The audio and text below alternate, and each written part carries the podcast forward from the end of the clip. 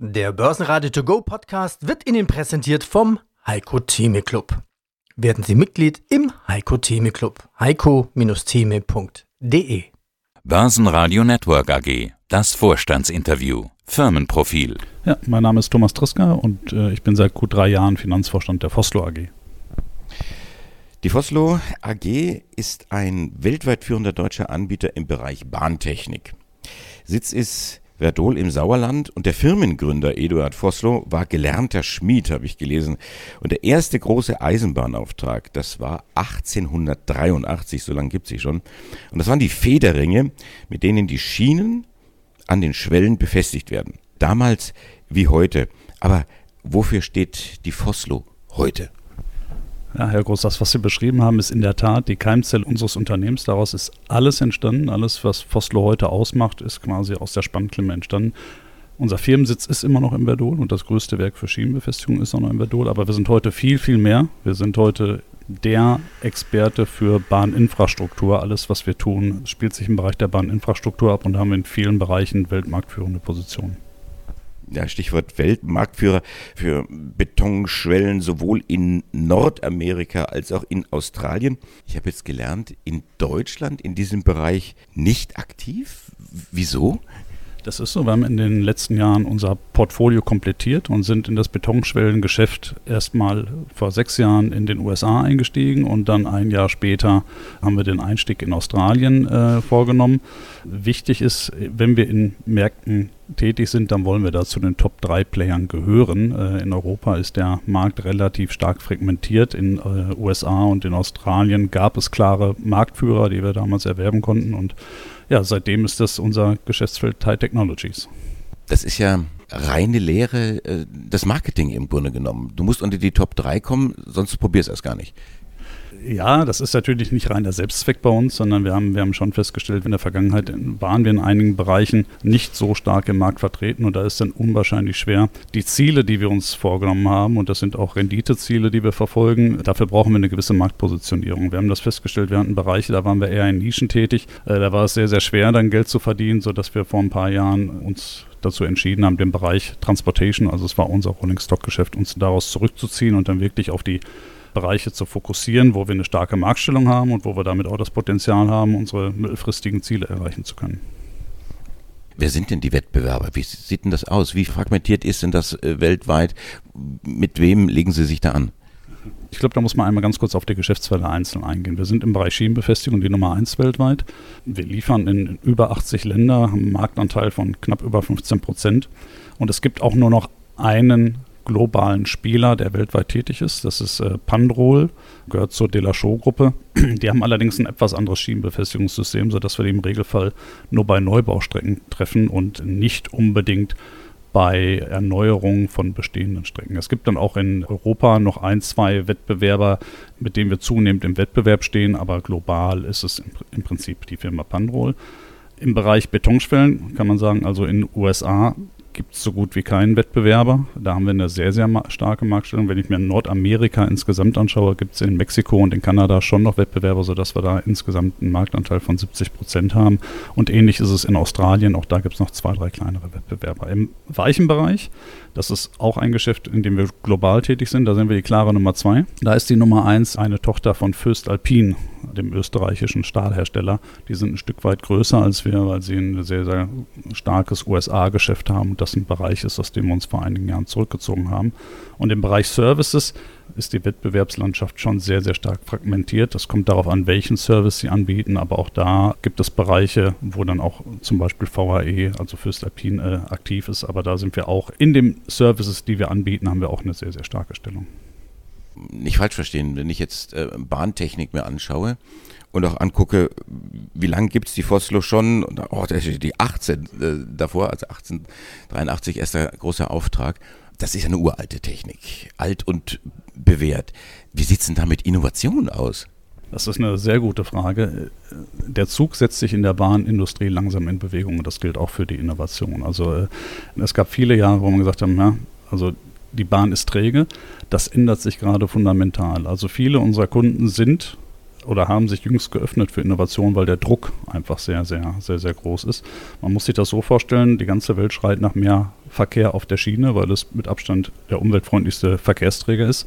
Auf der anderen Seite werden sie aber nicht im gleichen Ausmaß die Strecken ausbauen können, sodass es primär darum geht, mehr Verkehr auf der Schiene zuzulassen. Das wird der Schlüssel sein nach vorne und dafür brauchen sie Innovation. Ohne Innovation ist es nicht möglich.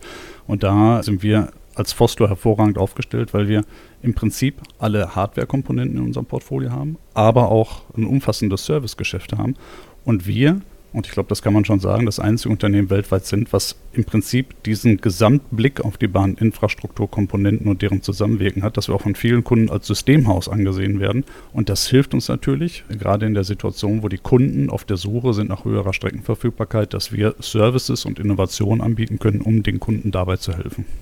Wenn ich jetzt höre Bahn und Kunden, dann äh, denke ich jetzt an, an, mich als Bahnkunden, vielleicht auch an die Hörer, die hin und wieder mal mit der Bahn irgendwo hängen bleiben. Jeder, der mit der Bahn fährt, kann auch entsprechende Geschichten erzählen. Ich will da gar nicht drauf rumreiten, aber äh, vielleicht mal so die Frage stellen. Ist es von Nachteil, die Deutsche Bahn als Kunden zu haben, weil die so ein schlechtes Image hat äh, momentan? Oder Vorteil, weil die ja Geld in die Hand nehmen müssen, um sich zu modernisieren und äh, sicherlich auch ein sehr starker Umsatzbringer bei Ihnen sind? Also, also die Deutsche Bahn ist für uns ein sehr wichtiger Kunde und auch ein sehr geschätzter Partner. Natürlich spüren alle Leute auch die Verspätung, wenn man täglich verreist.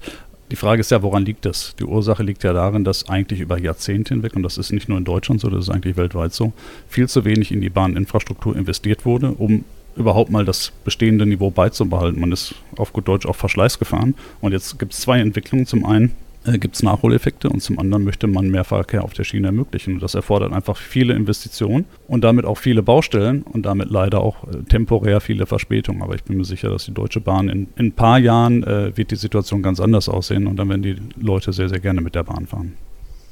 Ich vermute, den Vergleich, den ich jetzt bringe, den haben Sie schon des Öfteren gehört. Guckt doch nach Japan, ja, was da für Züge fahren. Dieser Shinkansen, der auf die Sekunde genau kommt und angeblich, wenn der mal 30 Sekunden summiert in der Woche zu spät kommt, muss sich der Premierminister vor seinen Zuschauern dann irgendwie rechtfertigen. Also ich übertreibe jetzt maßlos. Aber äh, solche Übertreibungen werden sicherlich auch in Ihrem Geschäft immer wieder äh, gebracht. Und kann die Bahn da nicht schneller werden? Gut, das ist jetzt nicht, nicht Ihr Geschäft.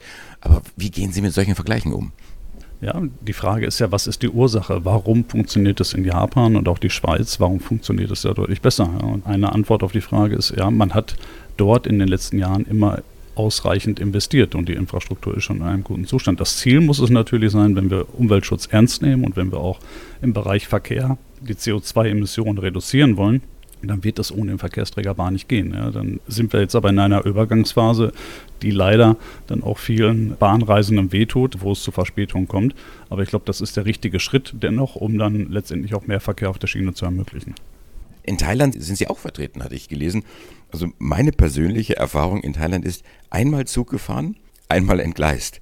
Das ist sicherlich äh, nicht repräsentativ. Oder vielleicht doch, weil das Schienennetz da so marode ist, kann man da gutes Geschäft machen? Also wir haben in Thailand eine kleine Gesellschaft, einen kleinen, äh, ja, wir nennen es Assembly-Standort. Ist jetzt nicht das größte Geschäft, was wir im asiatischen Raum machen. Da ist Indien mit Sicherheit äh, ein Markt, der für uns deutlich relevanter ist. Es ist aber so, wie Sie sagen, dass gerade in diesen Ländern es auch Bestrebungen gibt und Indien ist ein sehr, sehr gutes Beispiel, wo man auch feststellt, dass man die Bahn deutlich ausbauen möchte und das Streckennetz, ich will nicht sagen marode, aber doch in einem schlechten Zustand ist, dass sie normale Geschwindigkeiten, wie wir sie aus Europa kennen, die werden sie in Indien und auch in Thailand nicht vorfinden. Aber da gibt es jetzt viele ja, Initiativen oder werden auch Gelder, stehen auch Gelder zur Verfügung, um dementsprechend neue Technologie ins Land zu bringen um dann hier auch höhere Geschwindigkeiten zu ermöglichen. Und das ist natürlich unsere Chance, ne? weil in, gerade in diesen Ländern, Indien und Thailand, nehmen wir Indien als Beispiel, gibt es viele lokale, kleine Fertiger von, von Schienenbefestigungssystemen, die aber alle nicht Geschwindigkeiten von deutlich über 100 Kilometer ermöglichen. Da braucht es dann die, die Foslo-Technologie und da kommen wir dann ins Spiel, wo wir den Kunden überzeugen können, die indische Bahn, dass unser Produkt die Anforderungen besser erfüllt und von daher ist das für uns ein sehr reizvoller Markt. Dann schauen wir uns mal das Geschäft ganz kurz an. Vergangenes Jahr, also 2022, hat Vossel einen Umsatz gemacht von 1,05 Milliarden. Also die Milliarde geknackt. EBIT 78 Millionen, Marge 7,5 Prozent. Das Ergebnis mit 56 Millionen. Also 2022 war ein starkes Jahr. Auch 23 scheint gut zu laufen. Sie haben die Prognose angehoben. Umsatz jetzt, das Ziel von 1,15 Milliarden auf 1,2 Milliarden. Das EBIT von 88 Millionen auf 94 Millionen.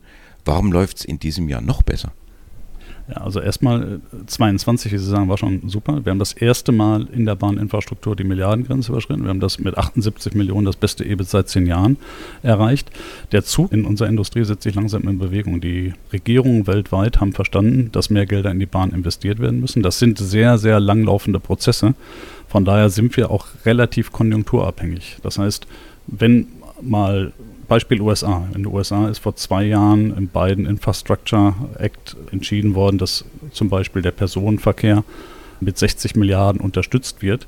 Von diesen Mitteln ist noch nichts abgerufen, aber das wird kommen, weil die Planprozesse in der Bahnindustrie einfach sehr, sehr lange dauern. Und ich glaube, das zeichnet sich in vielen Ländern ab, dass vor vielen Jahren Entscheidungen getroffen werden, mehr Gelder in die Bahn zu investieren und dass die ersten Projekte jetzt am Markt vergeben werden. Wir haben es bei unseren Auftragseingangszahlen und im Auftragsbestand gesehen, beides auf Rekordniveau.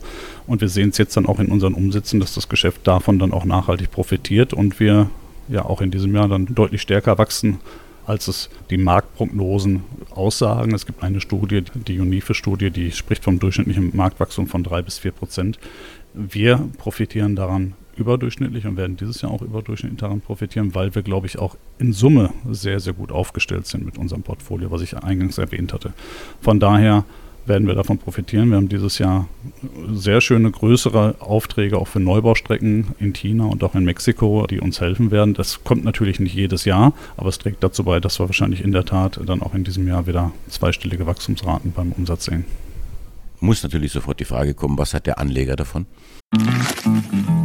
Na, schon die Steuererklärung gemacht? Wir vom Handelsblatt haben in einem Steuerspezial analysiert, worauf das Finanzamt bei der Steuer 2023 genauer guckt. In unserem PDF-Ratgeber finden Sie die wichtigsten 16 Neuerungen, Einstiegstipps für Elster und vier Wege, wie Sie das Maximum herausholen. Sichern Sie sich also jetzt das digitale Handelsblatt vier Wochen für nur 1 Euro unter handelsblatt.com slash mehrwissen ja, der Anleger hat in uns, glaube ich, eine attraktive Anlagemöglichkeit in einer Branche, um deren Zukunft man sich wenig Sorgen machen muss, weil wenn man den Klimaschutz ernst nimmt und weltweit die Einstellung sich nicht ändert, dass umweltfreundliche Mobilität auch ein wesentlicher Treiber ist, dann wird es auch weiterhin dazu führen, dass die Gelder für die Bahn und die Bahninfrastruktur insbesondere dann bereitgestellt werden. Und wir sind so gut aufgestellt, dass wir uns zutrauen, daran dann überproportional zu profitieren wir sind halt nicht so volatil, dass man sagt, dieses Jahr geht es mal 20 Prozent hoch und im nächsten Jahr dann 15 wieder runter, sondern Foslo ist ein Investment, wo sie kontinuierlich Wachstum erwarten können und wir arbeiten mit aller Kraft daran, auch die Profitabilität zu erhöhen. Äh, und da sind wir auch eigentlich ganz gut unterwegs. Wenn ich mir mal anschaue, wo wir vor drei Jahren standen, vor 2020 hatten wir einen Umsatz von knapp 870 Millionen und ein EBIT, wenn ich mal einen Sondereffekt bereinige, äh, von 57 Millionen. Das war ein, äh, ein Bucheffekt, dass wir etwas höheres EBIT ausgewiesen hatten, aber wir hatten da eine operative EBIT-Marge von 6,5 und dieses Jahr peilen wir 7,5 bis 8,1 an. Also auch da geht der Trend in die richtige Richtung, dass wir jetzt nicht wachsen auf Kosten der Profitabilität, sondern dass wir wachsen mit zunehmender Profitabilität. Also der Zug nimmt Fahrt auf, wird immer schneller. Ich weiß, es ist eine fast unverschämte Frage, die jetzt zu stellen im Sommer. Aber gilt das auch für die Dividende? Also wir sind ein Dividendenwert. Das, das, ist, das ist klar. Wir haben keine feste Dividendenpolitik, aber wir haben ja auch eine Hybridanleihe begeben und auch da für die Zeichner ist, ist es sehr, sehr wichtig, dass wir auch eine Dividende zahlen. Wir haben auch in den letzten Jahren immer Dividende gezahlt, wenn ich mal das Corona ja außer Acht lasse, aber das war eine Sondersituation, das, das ging nicht nur uns so. Ich glaube, mit dem einen Euro, den wir gezahlt haben, das ist ein, ist ein guter Wert. Wenn man das bezieht auf das Konzernergebnis, was wir hatten, hatten wir eine verhältnismäßig hohe Ausschüttungsquote, aber wir werden in dem Fall auch in den nächsten Jahren Dividende zahlen, das steht außer Frage. Also ein Geschäft, was fast wie auf Schienen läuft, könnte man sagen. Die Foslo ist seit dem späten 19. Jahrhundert, seit 1880 äh, unterwegs und so jung wie am ersten Tag. Dankeschön an Dr. Thomas Triska, den Finanzverstand der Foslo. Ja, vielen Dank für das Interview, hat mich sehr gefreut. Börsenradio Network AG, das Vorstandsinterview. Der Börsenradio To Go Podcast wurde Ihnen präsentiert vom Heiko Theme Club. Werden Sie Mitglied im Heiko Theme Club. heiko-theme.de